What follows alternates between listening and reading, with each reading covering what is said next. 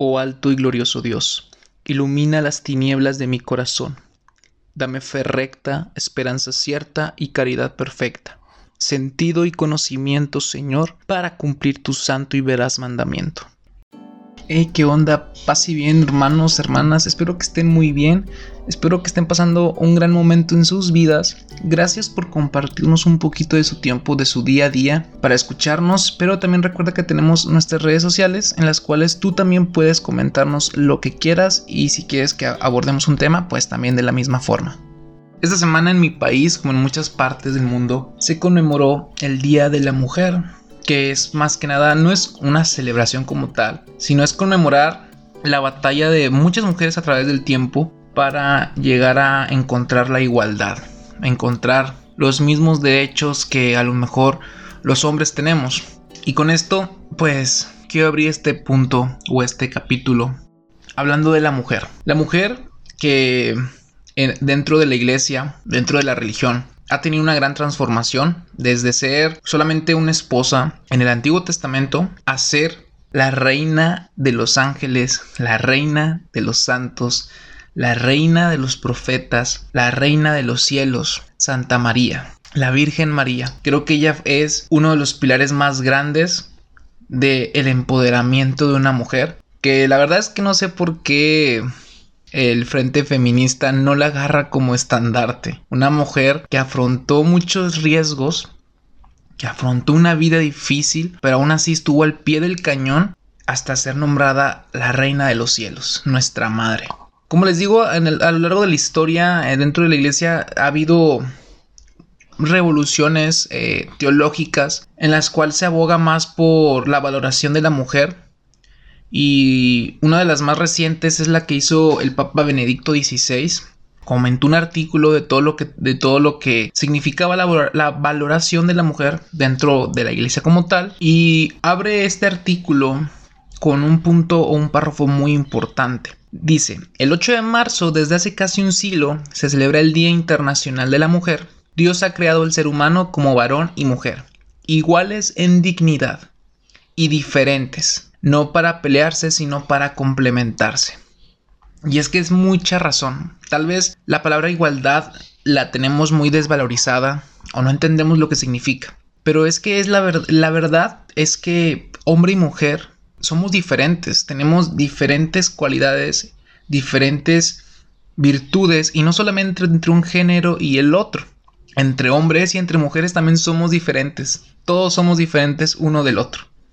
Pero todos, tanto en género como hombres y mujeres, tanto entre puros hombres y puras mujeres, todos tenemos una misma dignidad. Y es lo que la iglesia siempre nos ha enseñado, que por ser hijos de Dios tenemos la misma dignidad todos. Luego continúa con otro párrafo también me llamó mucho la atención, que dice más o menos así. Cristo Jesús, camino, verdad y vida, nos enseña actitudes concretas en la relación con la mujer. En una época de marcado machismo, la práctica de Jesús fue decisiva para significar la dignidad de la mujer y su valor indiscutible.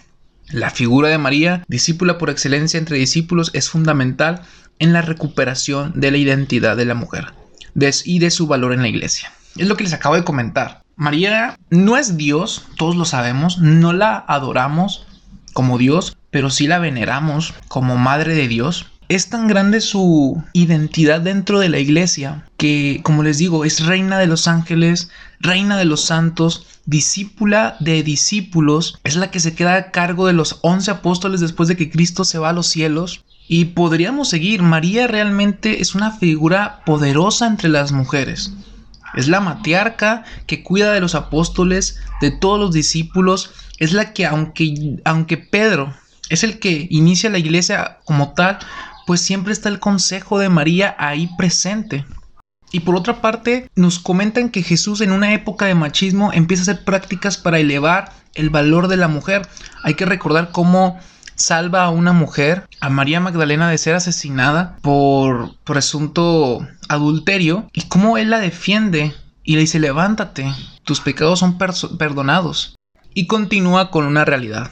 Sin embargo, mucho falta en nuestra cultura para que la valoración de la mujer no quede solo en el discurso y en la celebración de un día, sino que sea parte de la realidad de todos los días. Nuestra cultura sigue siendo machista, con muchas variedades, variadas manifestaciones de violencia y marginación contra la mujer.